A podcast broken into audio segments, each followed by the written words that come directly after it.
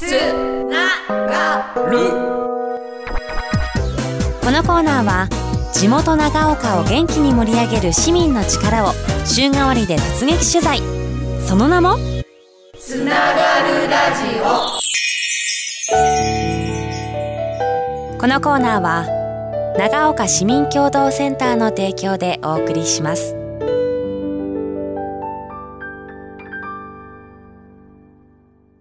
市民活動。虎の巻。つながるラジオ。今週は市民活動虎の巻と題しまして NPO 法人市民共同ネットワーク長岡の唐沢さんと市民活動や地域活動に役立つノウハウをお伝えしていきます。唐沢さんよろしくお願いします、はいどうぞよろしくお願いします。よろしくお願いします、はい。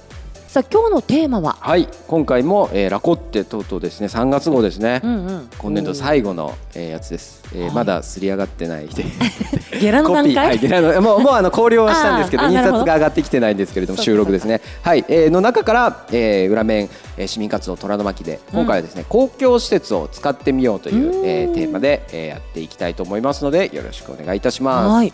公共施設って具体的にはどういうものですか、はい、あの行政さんがね運営する、まあ会議室でしたりとか、うんあるいは体育館とか、実は長岡にいっぱいありますよね。うんうんうんうん。山田さん何個ぐらい言えますか？うわちょっと待って。えいや言えますけど、はい。どどこまでが公共施設かなとか、うんあとまあ各地域、支所地域も含めてどれくらいあるのかなっていうのは、はい、実は見当がつきません。そうですよね、うん。なんか思わ思った以上に実はあるっていう感じなんですけれども、うん。この公共施設どこに情報を集めに行けば、確かに。どんなものがあるのか、えー、分かるのかというところで、えーご紹介しているのが、まあ、長岡市の、えー、ホームページの中にあります、はい。公共施設ガイドですね。これあの長岡市スペース公共施設ガイドって検索していただければ、はい。パッと出てきますしあるいはこのラコッテのね後ろ面のページ虎の巻の欄にですねちゃんと公共施設ガイドの QR コードがはい。ありがたく掲載されてますのでそこから読み取っていただいても OK です。はい、そうするとこう,、こうしてですねあのカテゴリーごとに、えー公民館でしたり児童館コミュニティセンターあるいは文化芸術施設などなどいろんな施設があのカテゴリーごとに出てきます。なんか山田さんこう気になるそうですね。カテゴリーありますか、例えばじゃあ、はい。市民生活関連施設、はい、市民生活関連施設をクしますとあ長岡地域では街中キャンパスさん長岡市民センターさんとかですね、えーいうものが、えー出てきますね。んなるほど、はい、ちょっと開いてみます？そうですね。どれクリックしてます？じゃあ街中キャンパス行きますか？街中キャンパス外部サイイトが開きますね。ト、なるほどこれ街中キャンパスさんのああなるほどね。サイトに行きますね。そういうことなんです、はい。はい。あこれちゃんとそういうふうに。なってるので、戻ります。別のカテゴリーを見てみましょうかね。じゃあ今度スポはいーツ、レクリエーション施設スポーツレはクリエーション施設になりますと、うんうんこちら体育館、ああそういうことね。野球場、サッカー場、多目的広場などがいろいろ出てきますね。なんか気になるとこありますか？そうですね。ちょっとじゃああ琉球山球場とかもあるんですね、はい、クリックしてみますか？うん琉球じゃん、ざ、あ噛んで琉球じゃん琉球じゃん可愛い 球場。やっぱりいつもお子さんのね相手してるからね、そうですね。へー。あの施設の利用、えっ、と会場時間、えーうんうん。が4月から、えー使えますよとかですね、うん。えーいうものがありますね。えー休日は無料。施設のまあ概要がありまして、はい。利用方法、利用料金などがおまあちょっとクリックしてみます。はいはい。一般2000円。え意外と安い？そうですね。公共施設だからあの市民のはい。であれば。はい。あのとあと営利目的でなければ結構安く使える皆さんがですね、うん。えーものですのであの特にひあのここ有料ですけれども無料で使えるね、うん。これ小学校体育連盟の人たちは無料で使えるなどなるほど。無料で使える施設も多いので、へー。自分たちが使いたいところをうんうん。こうやって探してみてですね、うん。使っていけるといいんじゃないでしょうかね。そうですね、あとまあ今回あのスポーツ施設ちょっと見ていきましたけど会議とかはい。する場合ってちょっと備品あるのかなとうんうんうんうん。かそういうのも気になりますけど。そうですね、うん、そのあたりってどうなんでしょうか？ちょっと見てみましょうかね、うん。会議がありそうなところってどうですかね。まあ、公公民民館館かなとかしてみますかね、は中あ央いいですね。公民館ありそう。はい。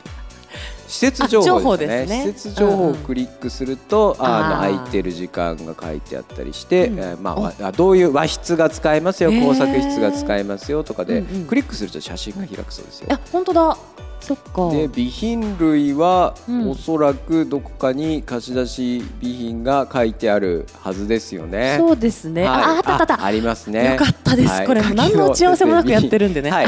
あ嬉しい。が何個とかですへね。ーピアノがありますよとかね。すごいすごい。ホワイトボードがありますよとか、あマイクとかスクリーンとかですね。いろいろ書いてありますね。使えるものが。そうですね、はい。なんで例えば会議するとかズームをするんだからこれが必要だよねとか、自分たちは動画を流すからこれがちゃんと再生できるかなとか、うんそういうことを事前に確認できるといいですね。はい、そうですね。うん良かったですね。よかったです、ちょっとね、はい一安心です。うまくいってます、今のところ。はいはい、さあ、続いてスはいテップ2ということで、今どこにどんな施設があるかって分かったんですけど。やっぱ借り方ですよね。うんはい。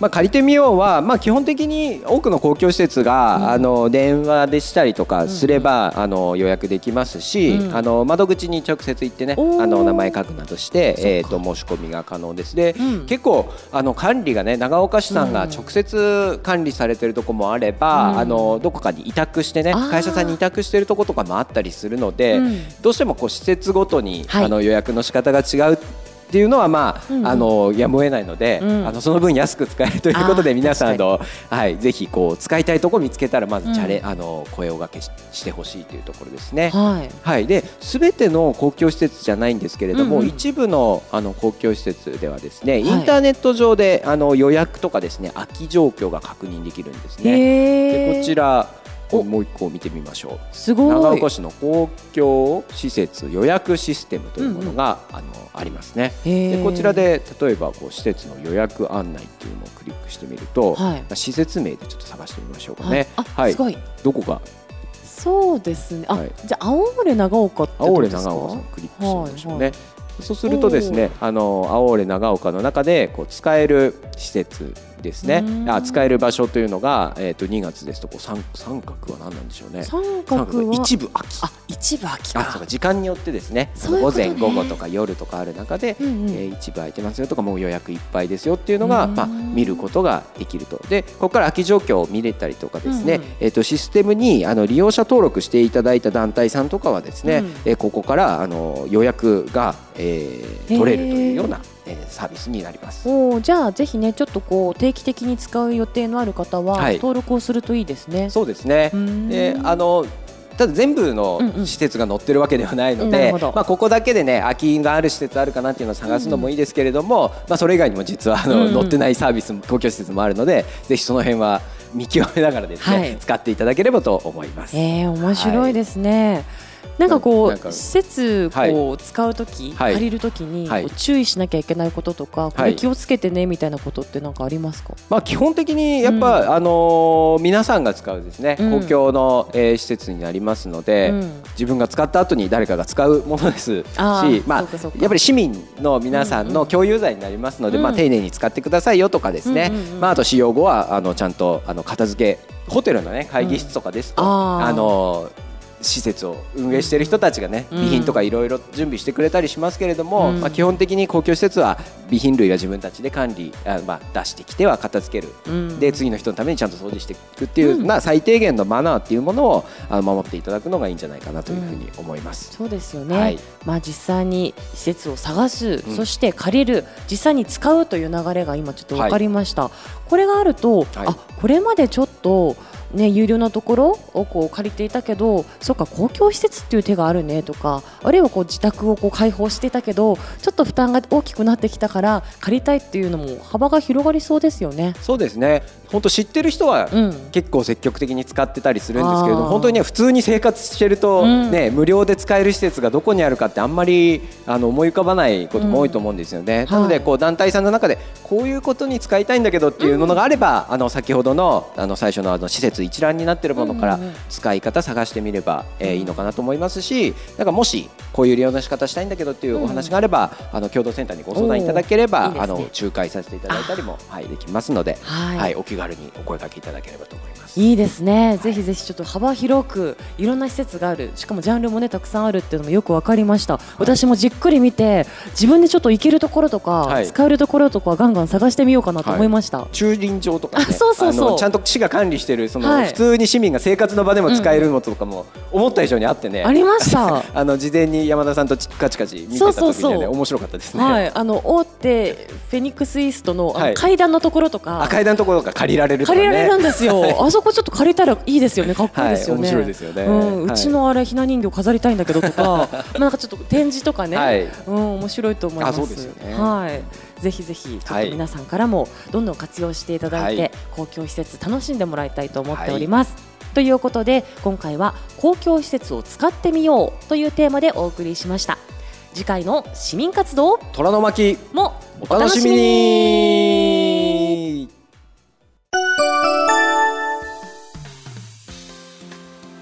さあここからはインフォメーションのコーナーお伝えしていきましょう。今日の担当は長岡市民共同センターの菅井さんです。お願いします。よろしくお願いします。さあ菅井さん今日のインフォメーションどんなお知らせなんでしょうか？はい、えっと市民活動のノウハウを学べる学びの場3月も開催します。いいですね。毎回恒例の学びの場ということですが今回のテーマは仲間を巻き込むイベントの作り方ということで市民活動には欠かせないイベント運営についてお伝えしますうー。ん仲間を巻き込むっていうところが一つポイントなんですけど講師はどなたなんですか？講師は、はい今回学びの場初登場になります。お共同センターのスタッフ達田が、えー担当します。なるほど達田さんといえばつながるラジオのナビゲーターでももうねおなじみかなと思いますけど達田さんご自身も寺泊を中心として市民活動結構プレイヤーとして活躍してますよねそうですね。ちょっと講師紹介のところを見てみるとですね最近の趣味はスイッチホッケーって私も知りませんでしたこのあたりも皆さんねぜひ会場に来たら達田さんに直接突っ込んでいただきたいなと思っておりますえ今回の学びの場開催はいつになりますでしょうか？はい、3月17日の金曜日午後1時半から2時半です。はい、まあ今回は日中の開催ということですのでご注意いただきたいと思います参加方法どうすればいいんでしょうか？教えてくださいはい、3種類あります。えっ、と一つはリアル会場で長岡市民共同センター第一共同ルームにお越しください。二つ目はライブ視聴。当日に YouTube ライブの配信でご覧いただけます。ご予定の合わない方は YouTube のアーカイブ配信でご覧いただけます。そして今回も参加費は？無料です。イエーイやっぱり今日も無料なんですねそうですあ。りがたいですちなみに菅井さん前回の学びの場では初講師務められましたがいかがでした？あの緊張したんですけど、うん。気がついたらとても楽しかったです。いいですね。講師が楽しむって一番大事ですよね。今回もきっと仲間を巻き込むイベントの作り方ということで楽しいね学びの場になると思います。ぜひご参加ください。詳しいお問い合わせは長岡市民共同センター39の2020 39の2020までお電話ください以上この時間はインフォメーションのコーナーでした菅井さんありがとうございましたありがとうございました。